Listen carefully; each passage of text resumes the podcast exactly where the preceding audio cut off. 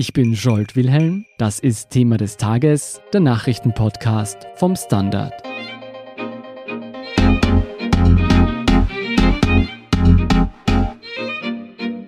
Nach nur wenigen Tagen haben sich bereits hunderte Personen angesteckt. Stündlich werden neue Fälle gemeldet und eine Handvoll Tode musste bislang verzeichnet werden. Eine in China ausgebrochene neuartige Lungenkrankheit sorgt weltweit für Aufmerksamkeit. Am Montag wurde bekannt, dass das Coronavirus von Mensch zu Mensch übertragbar ist. Was es mit der neuen Krankheit auf sich hat, wie sich das Virus ausbreitet und warum es noch keinen Grund zur Panik gibt, erklärt Karin Pollack vom Standard. Sie ist Leiterin des Ressorts Gesundheit. Karin, gleich vorweg, mein Kopf ist voll von Bildern von Killer-Virus-Filmen. Ist das der Anfang vom Ende? Nein, ganz sicher nicht. Und das hat vor allem auch damit zu tun, dass wir uns einmal überlegen sollen, was ein Virus ist. Ja, es stimmt, es ist ein neues Virus, es ist ein Coronavirus. Jeder Mensch ist von vielen Viren umgeben, man weiß nicht einmal genau, was für eine Zahl. Also das ist biologisch etwas ganz Normales. Die wenigsten Viren machen krank. Aber der Coronavirus ist ein Virus, der seit langem bekannt ist und der Atemwegserkrankungen verursacht. Dieser neue Coronavirus aus China ist ein besonderer Virus, weil er nämlich neu ist, weil er noch nie registriert wurde. Und das macht auch diese Maßnahmen notwendig. Die ganzen Gesundheitsbehörden sind sehr alert. Es ist total wichtig, dass alle sehr aufmerksam sind, aber Panik ist total unangebracht. Gehen wir vielleicht der Reihe nach. Wie tritt diese Krankheit in Erscheinung? Coronaviren machen Husten, machen Halsweh, machen Fieber und die sind ganz normal. Jeder hier hat die auch. Ja. Der Virus, der in China ist, ist ein neuer, weil er vom Tier zum Menschen übergesprungen ist.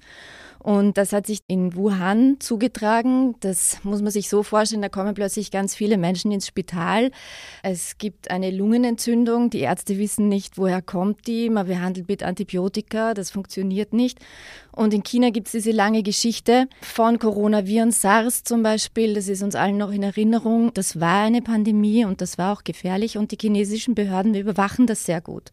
Und dann sind in diesem Spital in Wuhan die Ärzte aufmerksam geworden und haben festgestellt, hey, alle, die da krank sind, ja, waren auf diesem Fischmarkt. Und in dem Moment ist diese ganze Maschinerie losgelaufen. Was ist das für ein Virus? Was passiert da? Da muss man sich vorstellen, da gehen diese Proben in ein Labor, dann versucht man herauszufinden, ist es SARS? Nein, es ist nicht SARS, aber es ist ein Coronavirus. Und dann war das eigentlich relativ schnell, dass man dieses neue Virus entdeckt hat. Man hat das Genom sequenziert und hat einfach entdeckt, okay, das gab es noch nie. Und deswegen sind wir jetzt da, wo wir sind. Lass mich mal zusammenfassen. Das ist ein neuartiges Virus, das anscheinend von Tieren auf Menschen übertragen worden ist. Wissen wir ganz genau, woher es kommt? Nein, und das ist das große, auch virologische Puzzlespiel, das da jetzt beginnt. Bei SARS zum Beispiel, auch ein Coronavirus, hat sehr lang gedauert, bis dieser Übertragungsweg herausgefunden worden ist. Da war ja eine Ziebetkatze zum Beispiel irgendwie im Spiel, weiß man aber auch nicht genau. Das heißt, man weiß die Infektionsquelle nicht. Man weiß nur, auf diesem Tiermarkt, da sind auch sehr viele lebendige Tiere verkauft. Also auch Tiere haben Viren, die sie umgeben und Menschen haben Viren und da dürfte es bei einem sehr engen Kontakt zu einem Austausch gekommen sein und zu diesem neuen Virus. Und mittlerweile wissen wir ja, dass dieses Virus von Mensch zu Mensch übertragbar ist. Genau.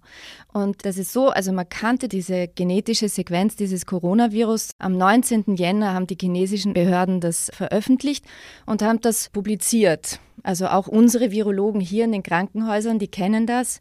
Die WHO weiß es, die ECDC, das sind alles so Überwachungszentralen, wissen es. Es wird nicht mehr nur in Wuhan getestet, sondern eben vielleicht auch in anderen chinesischen Städten unter Umständen. Und deswegen steigen jetzt die Krankenzahlen. Ja, ich meine, das sind Leute, die haben Lungenentzündung und plötzlich wird es getestet. Also steigen auch die Krankenzahlen automatisch an, weil wenn man weiß, worauf man testet, dann werden auch die Krankenzahlen steigen. Das ja? heißt, wenn man sie diagnostizieren kann. Genau, und man schätzt, dass derzeit 1700 Menschen diese Erkrankung haben. Es sind drei gestorben. Aus diesen Erkrankungszahlen plus den Todesfällen kann man auf die Aggressivität schließen und man kann sagen, Man glaubt 2% Letalität, also Sterblichkeit. Im Vergleich SARS waren 10, MERS waren 34. Also kann man sagen, nicht besonders aggressiv. Ja.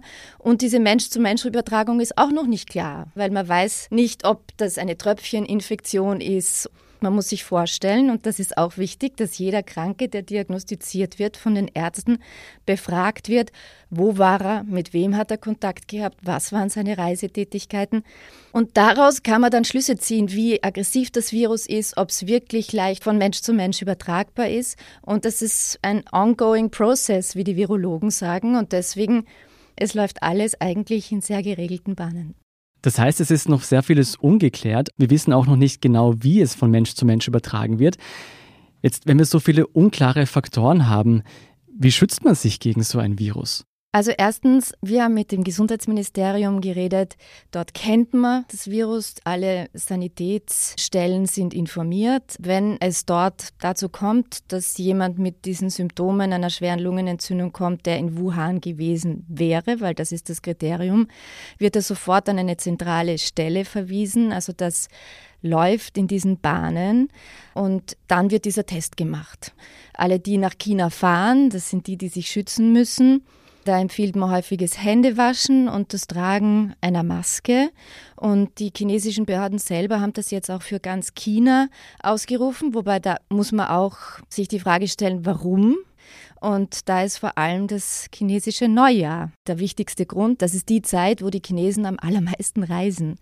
Und Flugzeuge und Flugzeugwege könnten aus einer sehr lokalen Krankheit eine Pandemie machen. Ja? Und das genau soll verhindert werden. Und deswegen sagen die chinesischen Behörden, liebe Chinesen, Maske tragen, Hände waschen, aufpassen. Okay, das bedeutet, die chinesischen Behörden versuchen jetzt diese Übertragung durch eben diese Flugwege, durch diese reisenden Personen einzudämmen.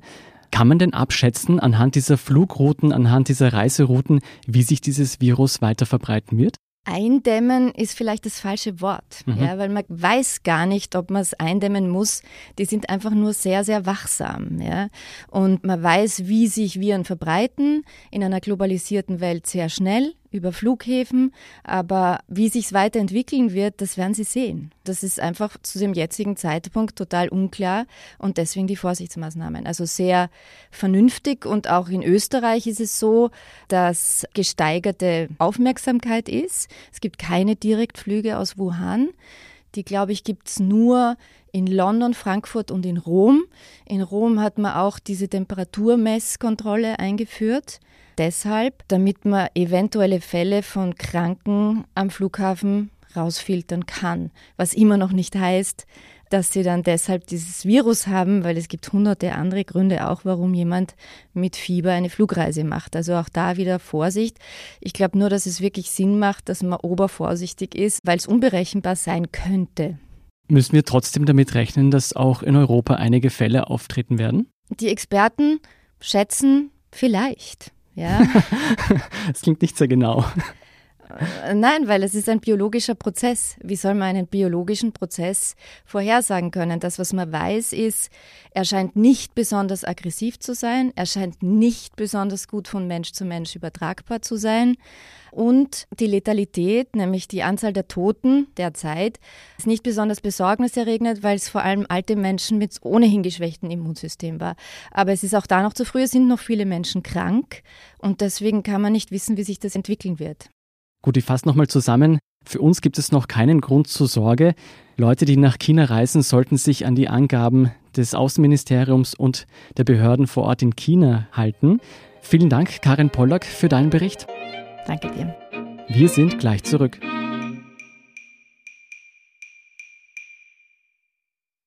Guten Tag, mein Name ist Oskar Bronner. Was man täglich macht, macht man irgendwann automatisch. Es wird zu einer Haltung. Sie können zum Beispiel üben, zu stehen, zu Ihrer Meinung, zu sich selbst, für eine Sache. Wir machen das seit 1988 und es funktioniert. Der Standard, der Haltung gewidmet. Und hier sind noch zwei aktuelle Nachrichten. Erstens, am Dienstagabend startet der Impeachment-Prozess gegen US-Präsident Donald Trump. Trump ist des Amtsmissbrauchs angeklagt. Der Senat muss nun entscheiden, ob er des Amtes enthoben werden soll oder nicht. Im Laufe der ersten Sitzungen werden sowohl Anklage als auch Verteidigung ihre Plädoyers halten und grundlegende Verfahrensfragen geklärt. Unter anderem ist noch offen, ob Zeugen vorgeladen werden dürfen. Fraglich ist, wie objektiv der Prozess ablaufen wird. Bislang stellten sich die mehrheitlich im Senat vertretenen Republikaner klar hinter dem Präsidenten. Zweitens, am Dienstag ist auch das diesjährige Weltwirtschaftsforum in Davos gestartet.